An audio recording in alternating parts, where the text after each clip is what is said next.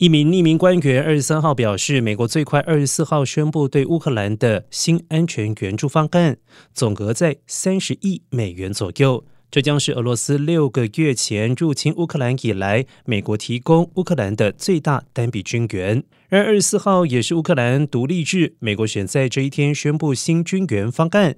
新军援是使用国会根据乌克兰安全援助倡议所拨下的款项，让总统拜登的政府向军火合约商购买武器，而不是从美国库存提供武器。